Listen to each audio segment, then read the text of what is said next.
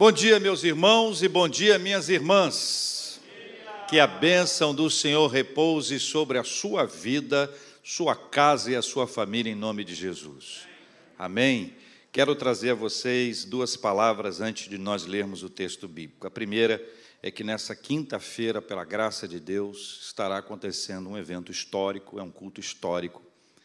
É a primeira vez que eu participo de algo neste nível na minha vida ministerial, na minha vida como um todo, é a organização de um presbitério a partir do presbitério do Rio de Janeiro.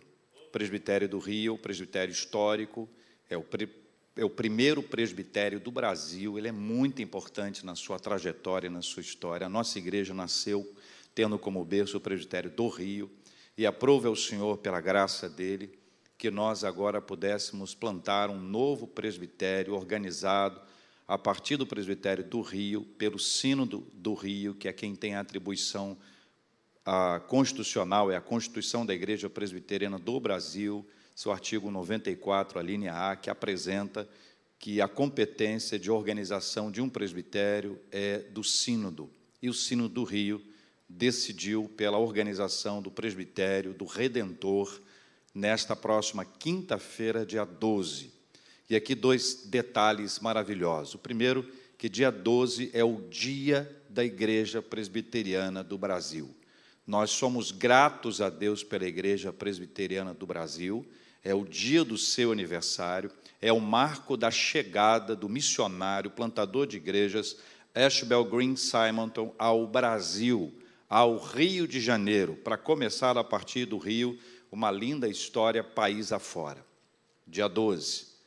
A segunda palavra sobre esse assunto é que as igrejas que compõem o presbitério do Redentor, além da nossa igreja, Igreja das Américas, nós temos a nossa igreja mãe, a Igreja Presbiteriana do Rio. Nós temos a Igreja Presbiteriana Raízes, que é filha da nossa igreja. Nós somos, eh, não somos os, a, a, a nossa igreja não é somente a mãe, tem outras mães também. Nós temos a Igreja Presbiteriana Libertas, e nós temos a Igreja Presbiteriana Luz do Mundo. Cinco igrejas compõem o presbitério.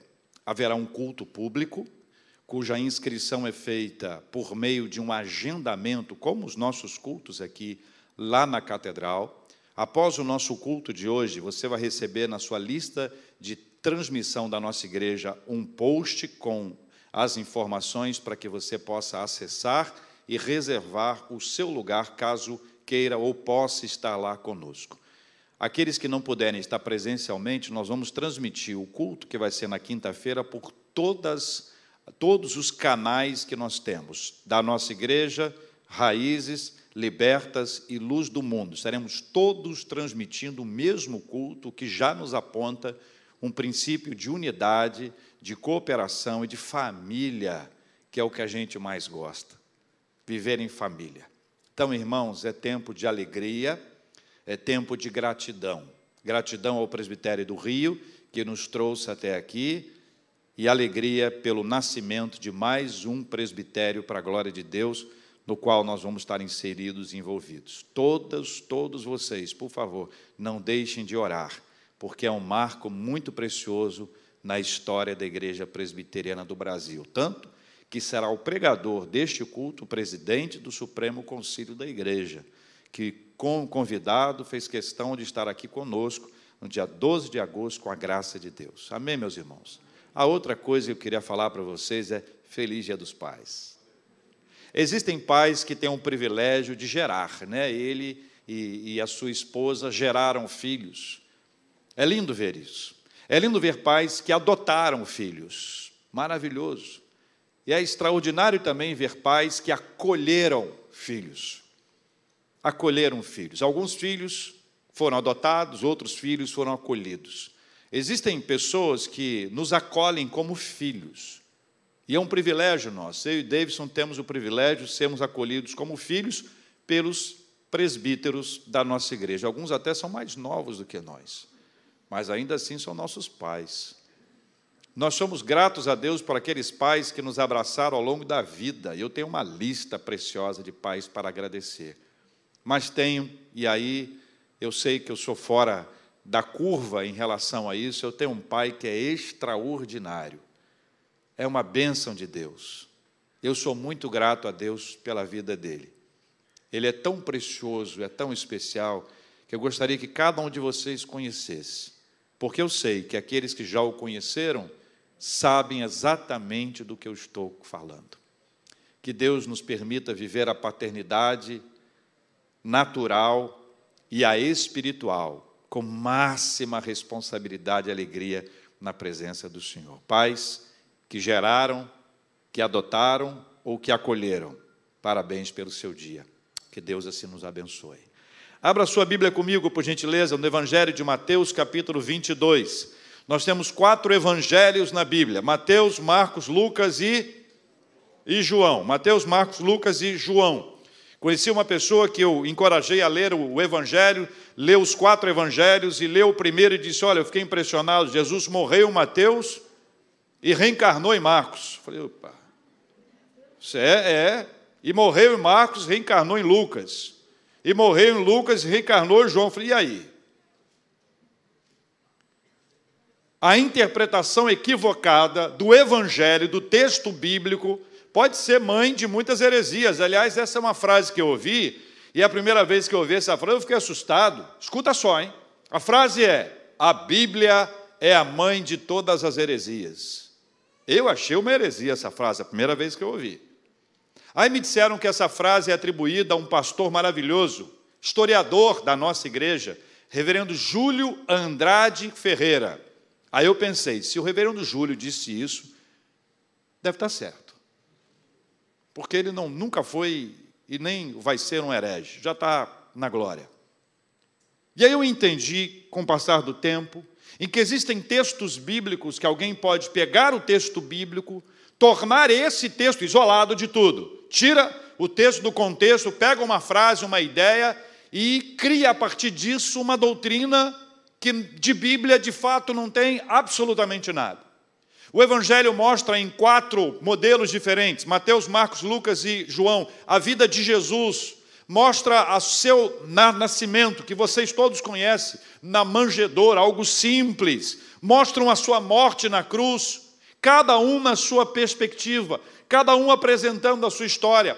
Os quatro evangelhos nos falam sobre o poder de Deus e a manifestação da sua graça. Os quatro evangelhos nos falam sobre a palavra poderosa de Jesus que alcançou vidas e transformou pessoas ao longo da história. Como é bom ler os evangelhos, cada um contando o mesmo assunto de uma forma diferente, especialmente os três primeiros, chamados sinóticos. Ou seja, aqueles que têm uma mesma visão, uma mesma perspectiva. João tem um outro olhar. Cada um deles tem uma fonte, ou duas, ou três fontes. Marcos foi o primeiro evangelho a ser escrito e certamente serviu de base para outros que foram escritos posteriormente. A Bíblia é maravilhosa. E nesse texto, capítulo 22 do Evangelho de Mateus, versículos 34 a 40, a, Bíblia nos fala sobre algo óbvio, extremamente óbvio, mas que Deus trouxe essa palavra para a gente compartilhar hoje. 34 a 40, leia comigo, por favor. Entretanto, os fariseus, sabendo que ele fizera calar os saduceus, reuniram-se em conselho. E um deles, intérprete da lei, experimentando-o, lhe perguntou: Qual foi a pergunta? Está no 36. Mestre, qual é o grande mandamento na lei? Respondeu-lhe Jesus: Amarás o Senhor teu Deus de todo o teu coração, de toda a tua alma e de todo o teu entendimento. Este é o grande e primeiro mandamento. O segundo, semelhante a este, é: amarás o teu próximo como a ti mesmo. Desses dois mandamentos dependem toda a lei e os profetas. Há alguns anos eu vivi uma experiência, no mínimo, curiosa, em Campinas, onde eu estudei teologia. Aliás, eu e Davis estudamos lá.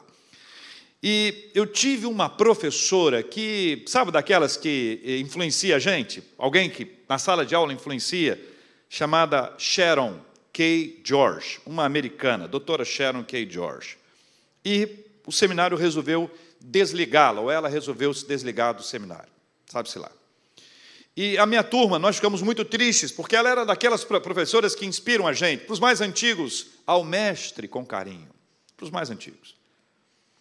E aí, a nossa turma, no dia anterior, foi a uma loja, eu fui lá na loja, compramos lá uma fita preta para colocar no, no, no, braço como luto, um drama, né? mas era, era o momento.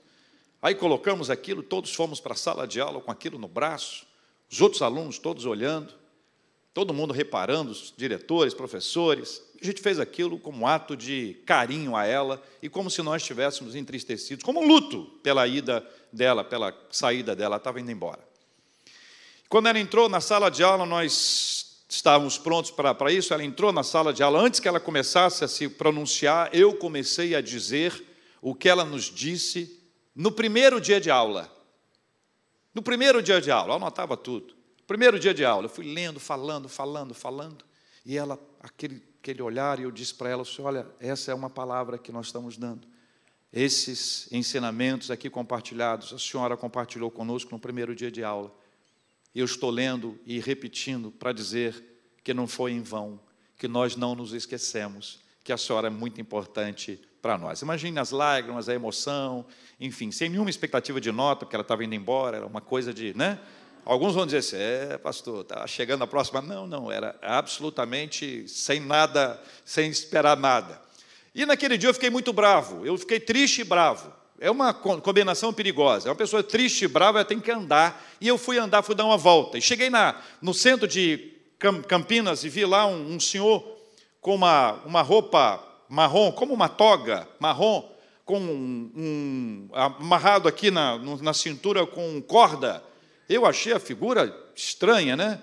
Um cara com a roupa dessa, uma corda, e cheio de gente ao redor, fui ver o que estava acontecendo. Lembra que eu estava triste e bravo. E naquele dia ele estava lá falando na praça, ele falava sobre o inferno. Ele olhava para as pessoas, você vai para o inferno, você vai para o inferno por causa disso, disso, disso, inferno, disso, disso, disso, inferno. Ele falou tanto de inferno que eu achei que ele estava vindo de lá, porque ele tinha muitos, sabe? Tem gente que fala sobre inferno que você tem a impressão que a pessoa veio de lá recentemente. Ela descreve com grande propriedade aquilo. E lembra que eu estava triste e bravo? Eu levantei no meio da rua e falei: Ei, meu amigo, você não vai falar do amor de Deus aí não? Ele olhou sério para mim e disse: Espera. Quando um orador fala, o outro espera. Regras parlamentares. Eu não sabia que na rua tinha regras. Esperei. Mas vi que o negócio ficou mais animado. No semblante das pessoas, você sabe como é isso, né? Uma coisa é ouvir uma pessoa falando, outra coisa é achar que vai ter uma briga, né? Se fosse hoje, o pessoal ia gritar treta, treta, treta. Reuniram mais pessoas. Ele continuou. Inferno, inferno, inferno, inferno, inferno, inferno. E eu já estava, né, para morrer com aquele negócio, com a minha história do dia, já contei a história, o pré. Eu disse, ô oh, meu amigo, e o amor? Ele... Eu falei, ah, tá bom, tá bom, tranquilo. Aí esperei. Quando terminou, ele falou assim: Você agora. Aí eu assumi o lugar dele, fui lá para o lugar dele. Eu comecei a falar sobre o amor.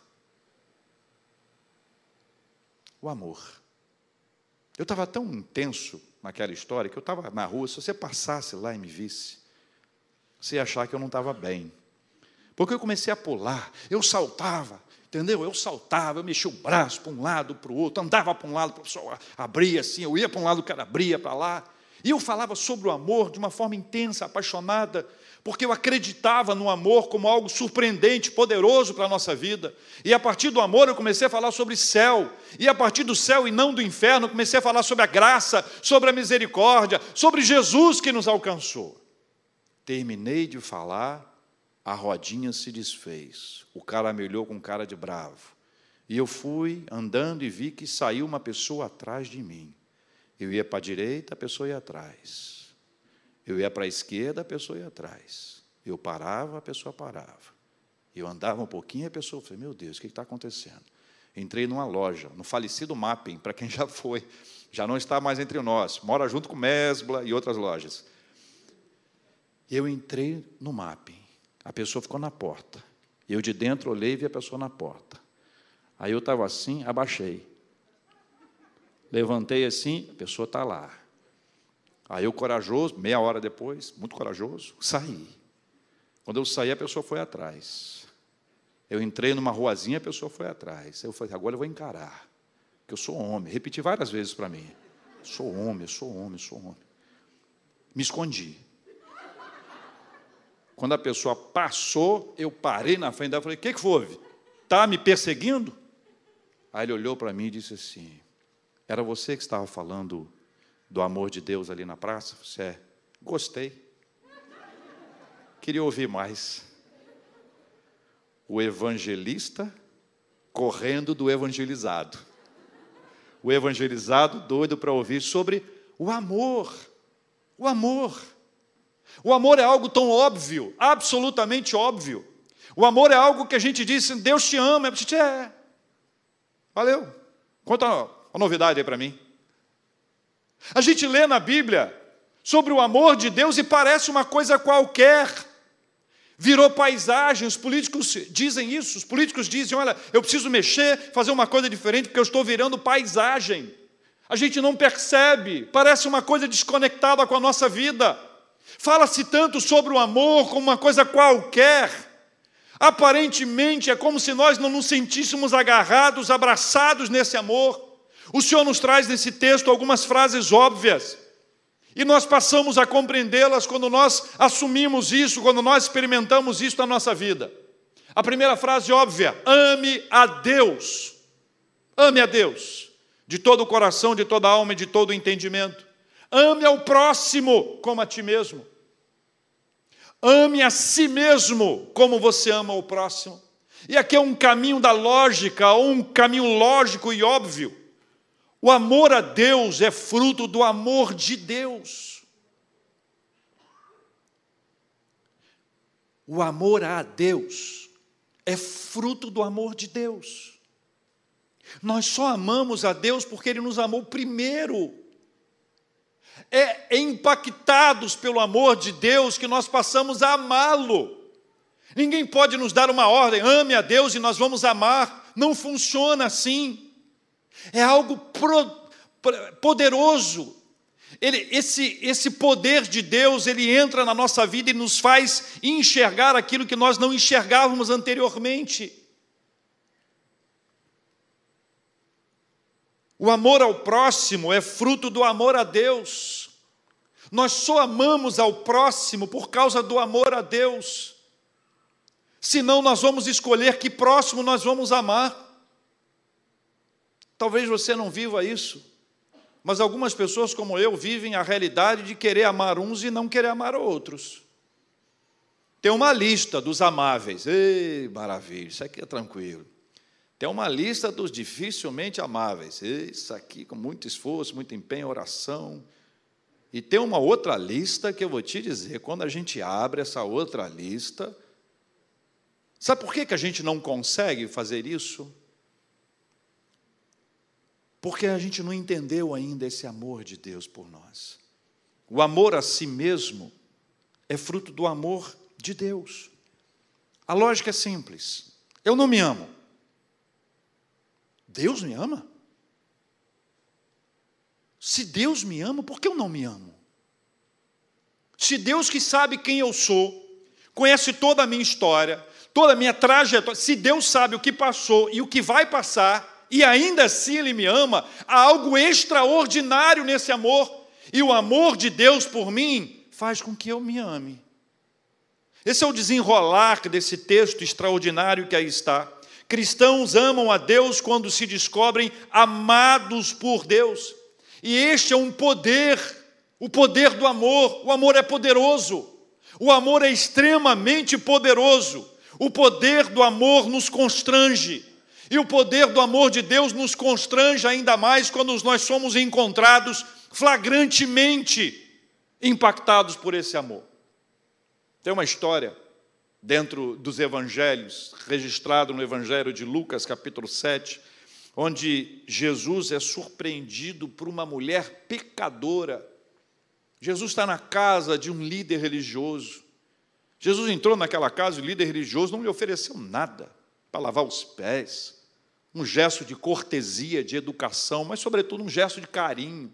Essa mulher entra pecadora, arrependida, convertida, perdoada pelo Senhor, impactada pelo amor de Deus, alguém que não se julgava merecedora desse amor, alguém que estava no cantinho, sabe, você imaginando a fila das pessoas que vão ser amadas, aquele grupo de pessoas, ela estaria no final da fila, no cantinho de lado, perdida naquela história toda, ela que foi alcançada por esse amor, esse amor maravilhoso de Deus, ela pega um vaso de alabastro caríssimo, quebra, lava os pés de Jesus, seca com seus cabelos, numa demonstração extraordinária de amor. O religioso, se soubesse quem é essa mulher, que essa mulher é uma pecadora, se ele soubesse quem é essa mulher, ele não permitiria isso. Percebe a diferença de ótica? A ótica dele era a ótica do mérito. O pecador não merece, a pecadora não merece, quem fez isso não merece, quem fez aquilo não merece. A ótica de Jesus é outra. A ótica de Jesus é a ótica de quem perdoa, é a ótica da graça, da misericórdia, é a ótica do amor. Ele olha para aquela mulher com os olhos cheios de amor, ele percebe que aquilo que ela faz é por gratidão ao amor que foi investido na vida dela. Ela é impactada por esse amor e esse amor muda completamente a história da vida dela. E por causa dessa mudança de amor, ela vai até Jesus para agradecer. E aquilo que ela faz é uma oferta de gratidão.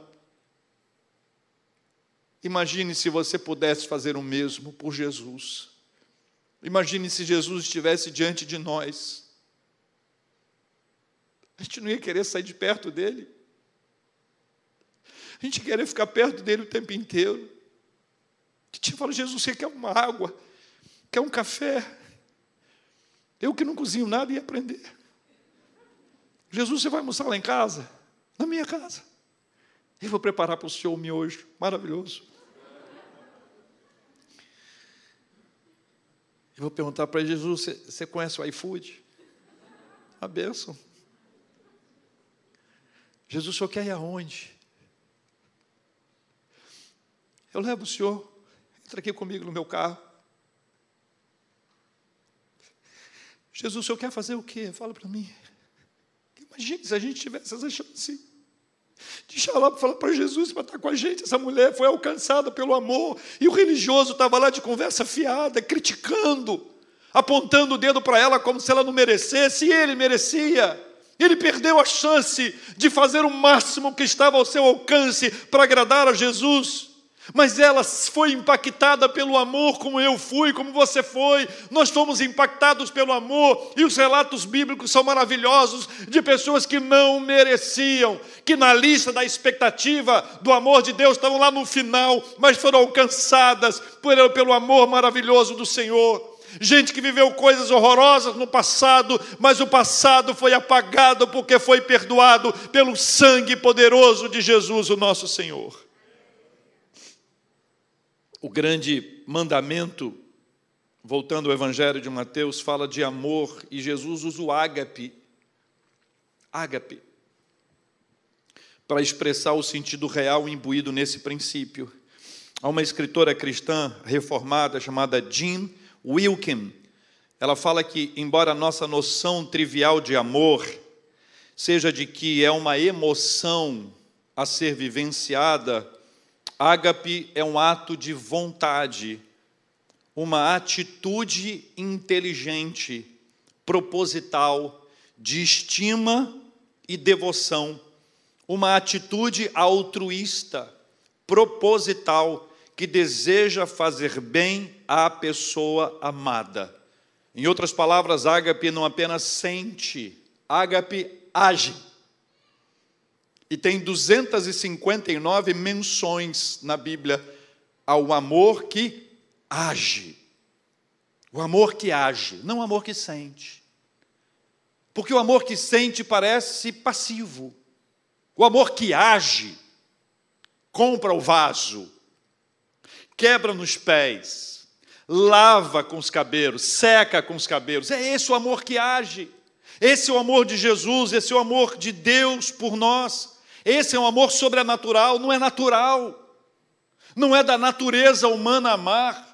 Nós sabemos que é da natureza humana odiar, querer vingança, querer ver o outro pelas costas, querer ver o outro mal. Não se alegrar com a vitória alheia é natural, se alegrar com a vitória do outro é sobrenatural. O amor da Bíblia, o amor ágape, o amor de Deus por nós, é um amor sobrenatural. E há uma diferença grande entre o amor natural e o sobrenatural. Vou chamar o amor natural de terreno. O amor terreno sempre será limitado em sua capacidade por pelo menos três razões, diz a mesma autora. Primeiro, o amor terreno se baseia em necessidade. Eu preciso. Segundo, o amor terreno ambiciona reciprocidade. Se você não, eu também não. O amor terreno considera o valor de seu objeto. Escolhemos quem amar com base em alguma medida de merecimento. Já o amor sobrenatural não precisa de nada. É de graça. É isso que nos constrange diante do amor de Deus. Diante do amor de Deus, nós somos constrangidos porque é de graça. O que você fez por merecer, para merecer esse amor? Qual foi o ato, a, a, a, sua ação, o seu esforço, o seu empenho que fizesse você digno ou digna de receber esse amor? Nada. Absolutamente nada, nenhum sacrifício nosso, nenhum empenho nosso, nenhuma consagração nossa, nenhuma entrega nossa nos faria dignos de dizer, eu mereço o amor de Deus. Não, o amor de Deus não é medido pelo que a gente faz, o amor de Deus é medido por aquilo que ele fez. Louvado seja o nome do Senhor quando nos percebemos corretamente como destinatários indignos do ágape de Deus, quando nós nos percebemos alvos desse amor e dizemos assim: meu Deus, Deus me ama, Deus me ama. Quando você olha para você e diz assim: Deus me ama, é verdade, é de verdade, Deus me ama, Deus te ama, é de verdade. Deus te ama. Quando nós nos percebemos amados, quando nós nos percebemos amados, nós ganhamos de Deus o poder de amar as pessoas. Não é da natureza humana amar todo mundo, é da natureza humana amar alguns, não todos. Mas tendo sendo o amor que age e não um amor que sente, isso nos leva a trazer essa reflexão para o lugar proposto pela Bíblia. A proposição bíblica é absolutamente essa: de nós amarmos as pessoas, de nós amarmos as pessoas como as pessoas são, de olharmos para as pessoas em razão daquilo que elas têm passado, das suas lutas, de suas dificuldades, de entender que nós também não somos tão amáveis assim. A gente precisa entender que existe esse relacionamento vertical entre Deus e nós, como existe esse relacionamento horizontal entre nós e o nosso próximo. E que quando nós temperamos estes relacionamentos vertical e horizontal na perspectiva do amor, a nossa caminhada com Deus muda completamente. Completamente. Completamente. 1 João capítulo 3, versículos 15 a 18, João descreve este amor da seguinte forma: Todo aquele que odeia seu irmão é assassino. Pesado, né? Não é? Todo aquele que odeia seu irmão é assassino. Ora, vós sabeis que todo assassino não tem a vida eterna permanente em si. Nisto conhecemos o amor, que Cristo deu a sua vida por nós e devemos dar nossa vida pelos irmãos. Ora, aquele que possuir recursos deste mundo e vir a seu irmão padecer necessidade e fechar-lhe o coração, como pode permanecer nele o amor de Deus. Filhinhos, não amemos de palavra, nem de língua, mas de fato e de verdade. Olha, eu tenho a impressão que está claro, não está?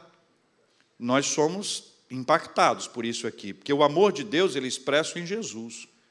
O que, que ele faz com ódio? O que, que o amor de Deus faz com ódio? Ele não deixa a gente morar na casa do ódio. A casa do ódio é uma casa grande, viu? Cabe muita gente. E está lotado a casa do ódio. E todo mundo que está lá na casa do ódio diz que está lá por um motivo. E todo mundo que está lá por um motivo entende que esse motivo é justo. Eu odeio por aquilo que aquela pessoa me fez. Eu odeio em razão daquilo que me aconteceu. Eu tenho motivos para odiar. Não estou duvidando, não, tá? Eu estou dizendo, na casa do ódio, está cheio, a casa grande, hein? Casão, casarão. Nessa casa grande aqui, tem muita gente cheia de ódio dizendo que tem razão para estar. Mas a única maneira da gente sair dessa casa do ódio é quando nós somos impactados pelo amor de Deus. Quando nós nos percebemos amados pelo Senhor, nós compreendemos que nós devemos amar as pessoas. E a razão de nós amarmos as pessoas não é porque as pessoas mudaram, não é porque as pessoas se arrependeram, não é porque as pessoas nos pediram desculpas, não é porque as pessoas fizeram alguma coisa que tenha demonstrado arrependimento, não. Elas continuam agindo da mesma forma, pegando no nosso pé, machucando a gente, ferindo a gente, falando mal da gente, mas apesar de tudo o que elas fazem, nós vamos amá-las porque nós somos amados pelo Senhor. Fácil ou difícil?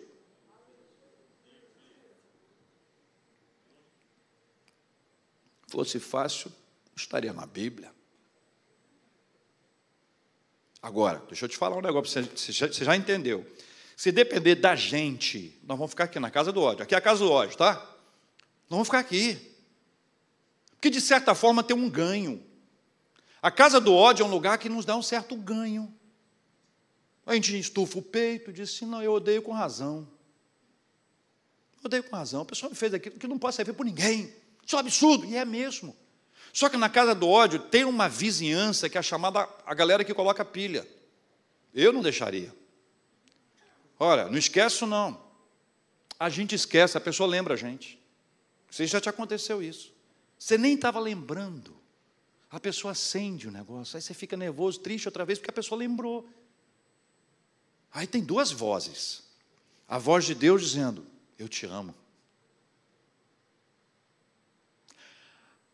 Quando você sabe quem você é e o que você fez, e você se percebe amado pelo Senhor, você vai dizer assim: meu Deus, eu não mereço esse amor. Exatamente, você não merece. Aquela pessoa que está na casa do ódio lá, que te levou para a casa do ódio, também não merece o seu amor. Nenhum dos dois merece, não é mérito, é graça. A graça amorosa de Deus que nos faz ver as pessoas não mais pela lente que nós vimos anteriormente, mas pela lente de Cristo. O que você pode esperar de um pecador? Quando alguém me fere, quando alguém me machuca, não fica achando que nós, pastores, não passamos por isso, não. Nós passamos por isso com uma intensidade extremamente grande. Extremamente grande.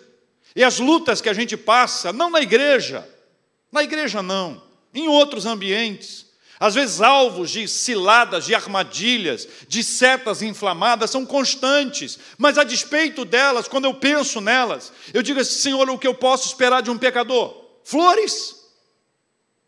O que eu posso esperar de um pecador? É isso aí que eu posso esperar. Mas aí a graça maravilhosa, o amor de Deus que nos constrange, que me coloca no lugar daquele que foi amado pelo Senhor, ele vai me levar a amar as pessoas e vai nos levar a amar as pessoas e a respeitar as pessoas e a ver as pessoas como elas são e não querer exigir das pessoas um retorno, não querer exigir das pessoas mudança, porque a mudança não se exige do outro, a mudança a gente doa, a gente demonstra, a gente faz isso na prática. Felizmente a Bíblia nos faz ver que esse ódio mata o outro é a gente. Tem gente enfraquecida espiritualmente por causa do ódio, nunca mais perdoou. Não quero ver na minha frente nem pintada ouro. Por mim, morreu. Mas você também morreu. Não finja. Para Deus, não há lugar para fingimento.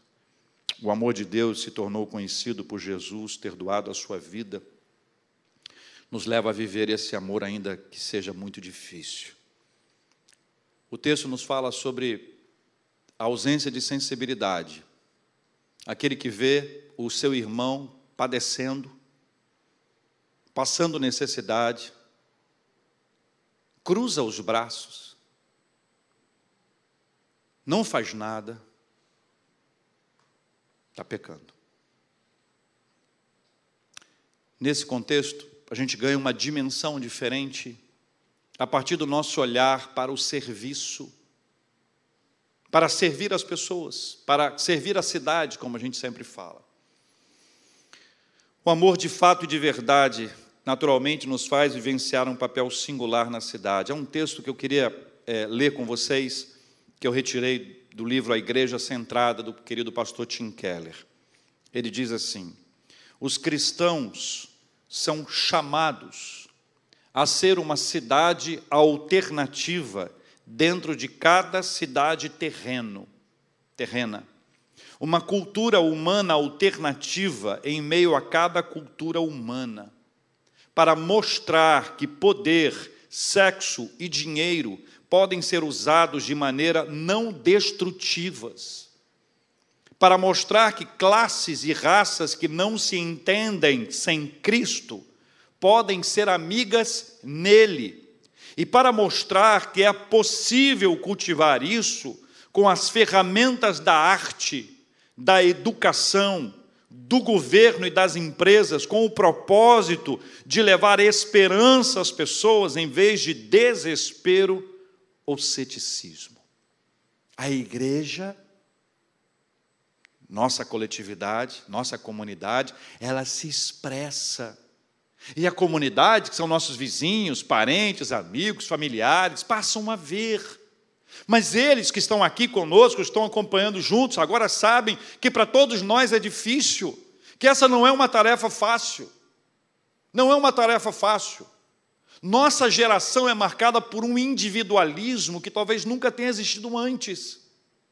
Esse individualismo nos marca e nos mostra o quanto o nosso olhar está primeiro naquilo que a gente gosta, naquilo que a gente quer. E até a distribuição dos nossos recursos, seja no investimento missionário, ou de misericórdia, ou ajuda às pessoas, ele passa por um critério equivocado. Houve uma conferência da City to City, uma organização que é liderada pelo Tim Keller, da qual eu e a nossa igreja nós estamos inseridos na Europa, onde eles ouviram uma professora da área de sociologia, uma especialista chamada Grace Davy, e ela falou sobre o declínio da religião herdada. Ela conta na sua, na sua palestra que a religião na Europa, ela sempre foi uma religião herdada. A pessoa nascia presbiteriana, ela crescia presbiteriana, ela morria presbiteriana. Católico, católico, católico, batista, batista, batista, congregacional, congregacional, enfim. É, e só saía da sua religião por uma questão trágica, um problema gravíssimo. Do contrário, ela ia até o final. Ela chama isso de religião herdada. E ela conta que, em razão do nosso individualismo, essa religião herdada está sendo perdida. E o que está acendendo a vida espiritual da Europa, e ele fala que também dos Estados Unidos, é a conversão, o que é muito visto a partir de vários lugares do mundo, inclusive e especialmente a América do Sul. A América do Sul, e o Brasil é o grande expoente, está mostrando para Estados Unidos e para a Europa o poder do, da conversão, do encontro verdadeiro com Jesus que confronta a religião herdada. A religião herdada, ela perde o seu lugar, porque é como se fosse uma coisa meio que obrigatória, uma sequência dos nossos dias, dos nossos passos, aquilo que nossos pais fizeram, mas sem convicção. A conversão, ela nos dá convicção, e a conversão, ela nasce a partir do amor. A conversão é um ato de amor a Deus e um amor de Deus. A conversão é um encontro com o momento em que eu me percebo amado pelo Senhor e que eu passo a amar a Deus com toda a minha força, com todo o meu coração e com todo o meu entendimento. E porque eu sou amado pelo Senhor, eu posso amar as pessoas como elas são. Eu vou me amar, não me achando superior, porque eu bem sei quem eu sou porque aquele que sabe quem eu sou me amou do jeito que eu sou. Mas ele me transforma. Ele vai me tratando. Ele vai cuidando de mim. O tratamento de Deus às vezes dói. O tratamento de Deus às vezes dói. Jesus chega a relatar isso como uma poda de uma árvore, em que a gente tira esse galinho, tira aquele pedaço, e a gente sente as dores no nosso corpo, a nossa mente. Há dias que a gente fica com raiva de Deus, tem dias que a gente fica brigado com Deus, mas Ele está tratando, Ele está disciplinando, porque Ele trata e disciplina quem Ele ama. A gente às vezes confunde o amor de Deus como se dar bem, prosperidade financeira, saúde plena, a ausência de problemas na vida. O amor de Deus por nós se manifesta em muitas ocasiões quando tudo parece perdido. Quando tudo parece perdido, o Senhor nos vê como nós somos, e ali, naquele encontro pessoal com Ele, o Espírito Santo nos toca de uma forma poderosa e nós nos sentimos amados pelo Senhor. Eu preciso te contar uma última coisa para a gente orar. O amor de Deus não acaba. Nunca.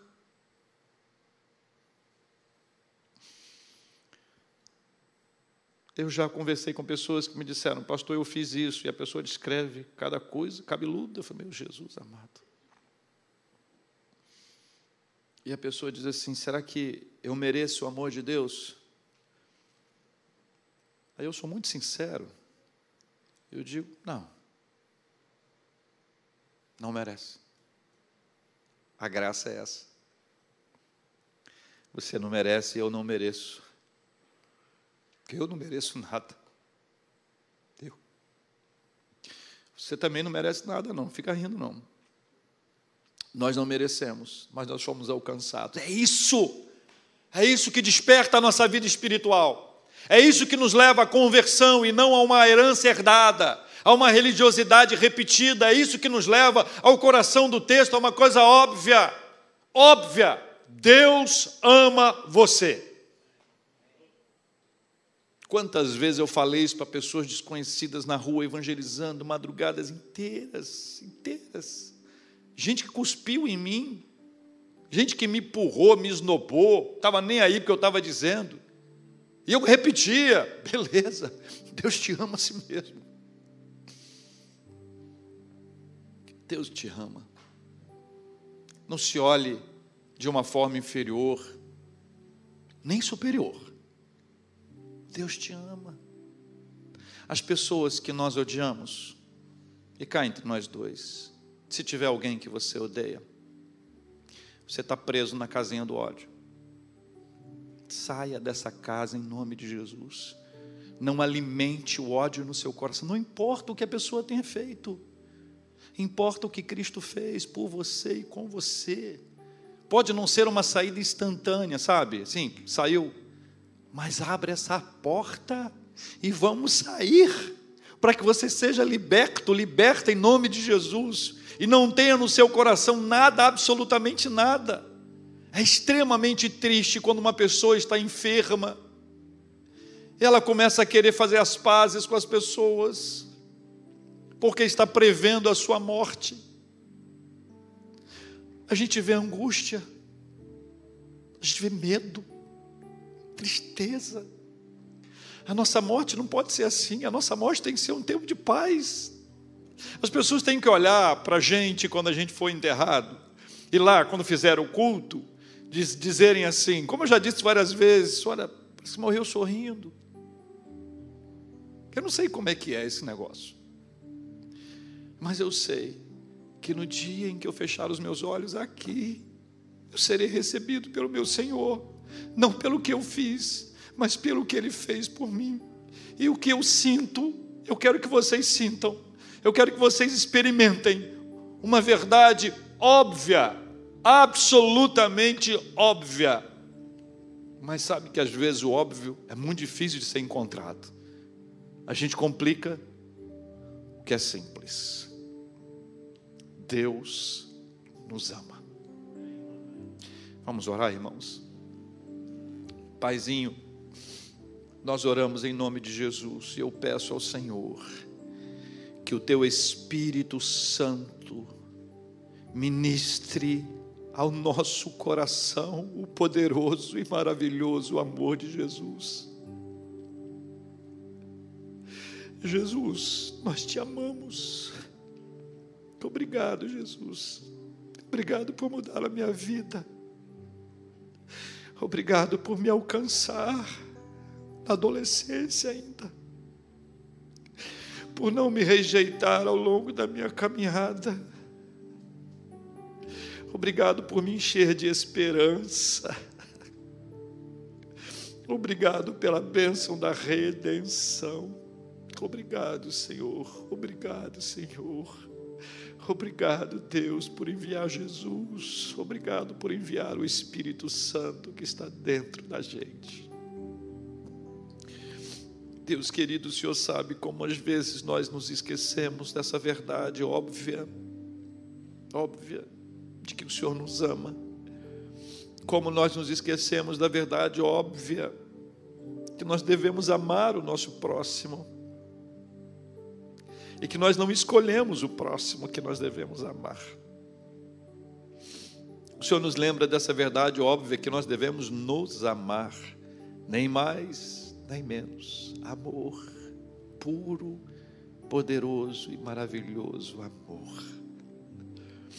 Louvado seja o nome do Senhor por essa verdade. Aplica essa verdade. Mostra para a gente essa verdade. Traz discernimento sobre nós. Age com teu Espírito Santo para ministrar a bênção desse amor. Para aqueles que estão emperrados em alguma coisa, que sejam impactados pelo poder maravilhoso do amor do Senhor. Não há lugar para ódio na nossa vida. Não há lugar para ver o necessitado passando dificuldades e nós nos esquivarmos da responsabilidade de abençoar abençoar a vida de alguém, dar-nos um coração cheio de liberalidade, de generosidade, de amor, amor ao próximo, amor por nós, não amor terreno que espera algum tipo de retribuição, de retorno, mas um amor gracioso, o um amor do Senhor que nos faz amar, absolutamente amar.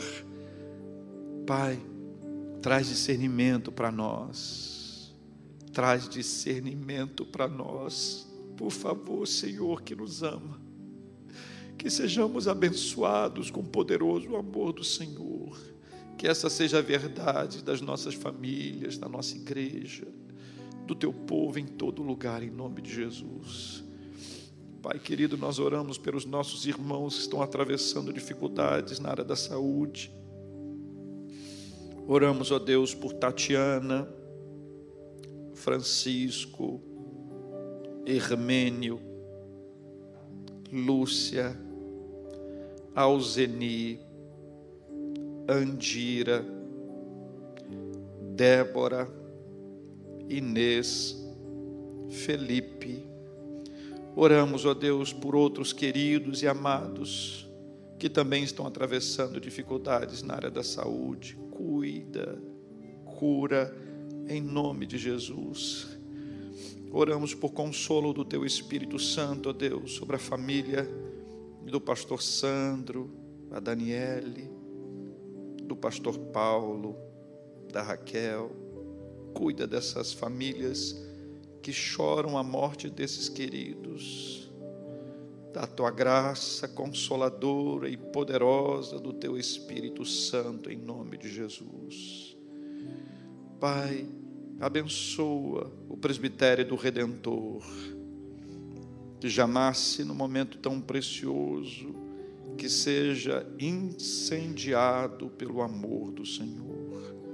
Pai, nós oramos pelos nossos pais, te agradecemos, ó Deus, pela bênção da paternidade, por aqueles pais queridos e amados que enchem o nosso coração de gratidão ao Senhor, que nos mostraram desde cedo que é amor,